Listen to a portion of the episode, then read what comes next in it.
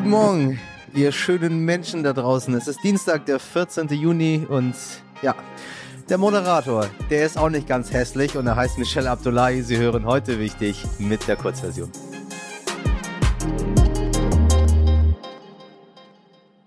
Zuerst für Sie das Wichtigste in aller Kürze. Das Unfassbare könnte geschehen sein, ein kleines Wunder für die USA. Politiker in der Republikanischen und der Demokratischen Partei haben tagelang gerungen und konnten sich jetzt auf einen Kompromiss einigen, der das Waffenrecht reformieren, Obacht, könnte.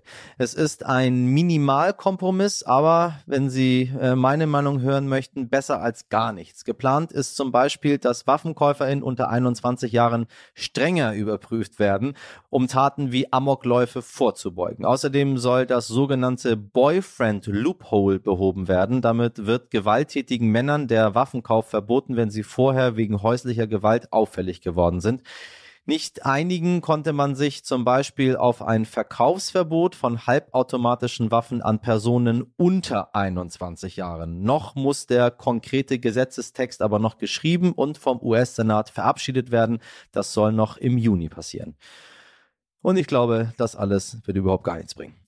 Heute startet der Deutsche Bauerntag in Lübeck, eine nicht ganz unwichtige Veranstaltung bei den aktuell steigenden Preisen und der Hungerkrise in der Welt, die sich jetzt schon abzeichnet. Mehr hören Sie gleich im Interview mit Mark Görn.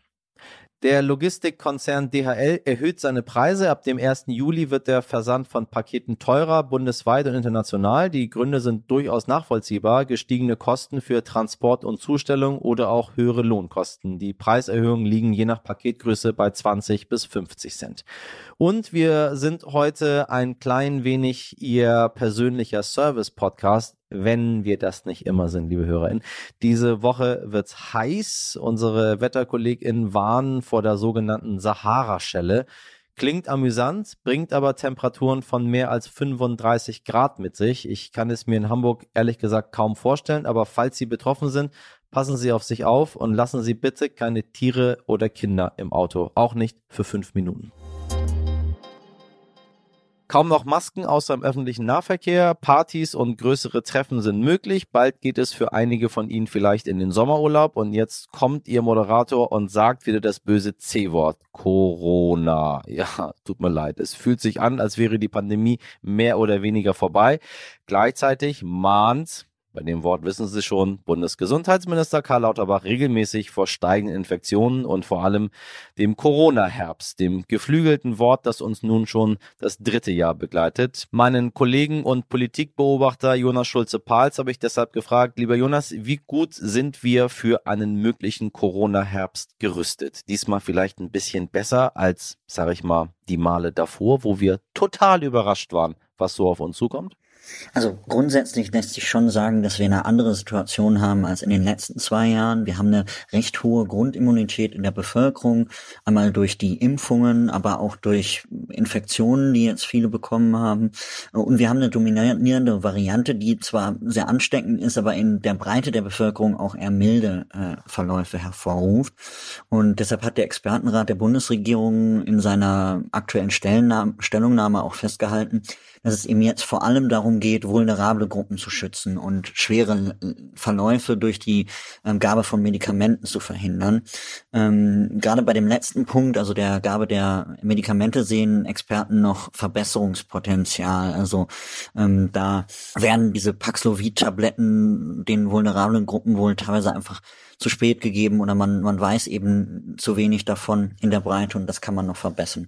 Allerdings kann eben auch niemand verlässlich vorhersagen, welche Virusvariante dann im Herbst dominant sein wird und deshalb mahnen Experten, ähm, das Monitoring der, der Virusvarianten zu verbessern. Das heißt, dass man eben noch mehr Proben sequenziert oder die Proben gezielter auswählt, um einen breiten Querschnitt der Bevölkerung zu haben und dann auch früh äh, die Ausbreitung von äh, gewissen Varianten in Deutschland ähm, beobachten zu können.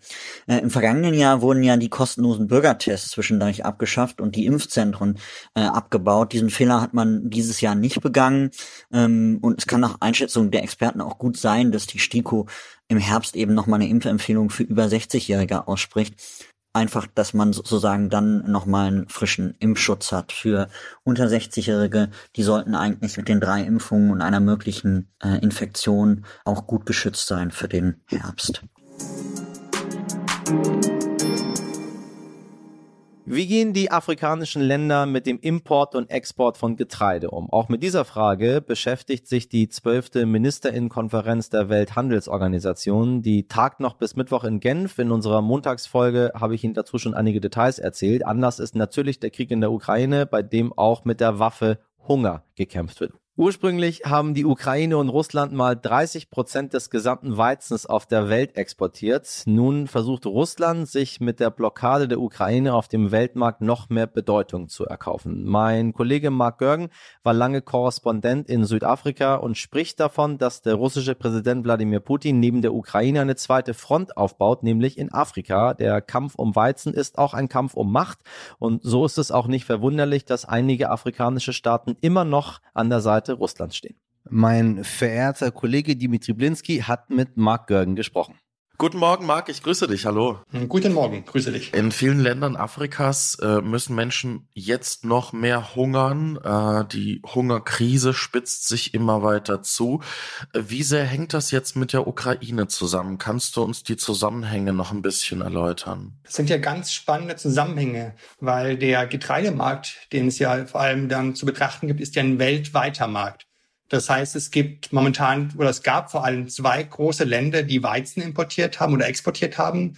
Das sind die Ukraine und Russland. Die stellten fast ein Drittel des gesamten weltweiten Getreidemarktes. Und äh, der ukrainische Teil ist fast komplett weggefallen in den letzten Monaten. Das heißt, viele Länder, die bis dahin immer über das Asowsche Meer, das Mittelmeer, den Suezkanal Getreide aus den Häfen der Ukraine nach Mombasa oder nach Port Suez äh, gebracht hatten, bekommen jetzt fast kein Getreide mehr. Und äh, obwohl die Speicher noch ganz okay gefüllt sind von letzten Jahren, hat das eben zu drastischen Preissteigerungen geführt und die Menschen haben kaum mehr das Geld für Essen zu bezahlen. Was ich so interessant finde, du hast gerade gesagt, ein Drittel. Hm, ich habe den äh, russischen Außenminister Lavrov gehört. Letzte Woche, glaube ich, muss es gewesen sein. Der hat die Rolle der Ukraine, was so die die die ähm, Versorgung mit Weizen angeht, komplett runtergespielt und hat, glaube ich, davon gesprochen, es sei ja weniger als ein Prozent des Weltmarktes, was die Ukraine dazu beiträgt. Und man solle ja jetzt diese Rolle der Ukraine, was den Weizenexport angeht, nicht zu überbewerten. Ist dir das auch aufgefallen, dass Russland da versucht, so die, die Rolle der Ukraine da auch runterzuspielen? Na klar, es ist ja auch in ihrem Interesse, das runterzuspielen, weil sie wollen ja nicht als die Bösen dastehen, offiziell die, die Welt quasi in Mitleidenschaft ziehen für ihren mörderischen Krieg in der Ukraine. Wir müssen aber sehen, dass zum Beispiel das World Food Program, was ja sehr viele Länder gerade in Ostafrika versorgt, immer dort, wenn es dort zu eng wird, bezieht einen sehr, sehr großen Teil seiner Lieferung eben aus der Ukraine. Und man muss auch sehen, dass die Ukraine bis vor dem Krieg ähm, jeden Monat fünf Millionen Tonnen Weizen oder anderes Getreide exportiert hat. Mittlerweile kommen wir wieder auf ungefähr 1,7, 1,6 Millionen Tonnen, aber die werden unter großen, großen Anstrengungen erreicht. Das heißt, es geht per Zug Richtung Ostsee oder es geht über die Donau. Aber es fehlen einfach die großen Abfertigungen an den äh, Schwarzmeerhäfen wie Odessa oder Mikolajew, wo eben kein Schiff rausfahren kann. Und wenn Lavrov eben äh, die Rolle der Ukraine da runterdimmt, ist das ein ganz klares politisches Interesse von ihm. Es wird auch die Frage gestellt in der Presse immer wieder, hat Putin einen Hungerplan? Also ist es das, was jetzt gerade passiert, ähm, ja, die nächste Eskalationsstufe, dass man bewusst äh, dann eben den afrikanischen Kontinent unter Druck setzt, beziehungsweise ja eine noch größere Abhängigkeit von Russland erzeugt. Denn Putin empfängt ja manchmal Staats- und Regierungschefs noch aus Afrika, hat zu manchen Ländern ja immer noch gute Beziehungen. Siehst du das auch so? Versucht der da eine Abhängigkeit noch zu schaffen? Man kann zumindest ziemlich klar sehen, dass äh, Russland oder Putin genauer gesagt äh, einen, eine quasi eine zweite Front eröffnen will in Afrika. Mittlerweile gibt es ja nicht nur, wie es schon länger war, in der Zentralafrikanischen Republik russische Söldner. Auch in Mali sind sie jetzt seit einigen Monaten sehr aktiv und haben auch dazu geführt, dass eben die Franzosen und auch die Deutschen zum Teil abziehen werden. Das heißt, Putin bemüht sich dieser Tage sehr, sehr stark darum, äh, auch auf dem afrikanischen Kontinent, Kontinent für seine Politik äh, Zustimmung zu finden und hat damit auch Erfolg, muss man sagen. Bei den Abstimmungen ähm, in der UN, als es darum ging, das russische Vorgehen zu verurteilen, haben sich ja sehr viele afrikanische Länder enthalten. Und eben auch Länder wie Südafrika, die wir ja vom Bauchgefühl her eher, sagen wir mal, dem westlichen Lager zurechnen würden. Aber Putin versteht es mit einem deutlich geringeren Einsatz von Mitteln, als wir es zum Beispiel tun, mit einer wirklich skrupellosen Politik, die Länder Afrikas oder genauer gesagt ähm, eine Regierung auf, ihre, auf seine Seite zu ziehen. Und das führt dazu, dass auch dort ein gewisses Abhängigkeitsverhältnis entsteht. Der Hunger ist nur eine Komponente davon, mit der, mit dem er spielt. Es geht mehr darum, dass generell der russische Präsident wieder weltweit präsent sein will und Afrika ist für ihn da quasi ein wichtiger Zukunftsmarkt. Im Moment keine guten Aussichten, aber Marc, vielen lieben Dank dir für den Einblick und ähm, ja, dass wir uns da mal ein Bild verschafft haben. Dankeschön. Gern geschehen.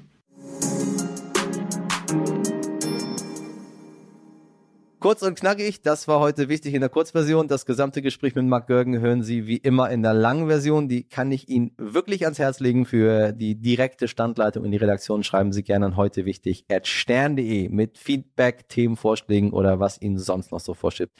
Haben Sie einen tollen Dienstag, machen Sie was draus. Bis morgen, Ihr Michel Abdullahi.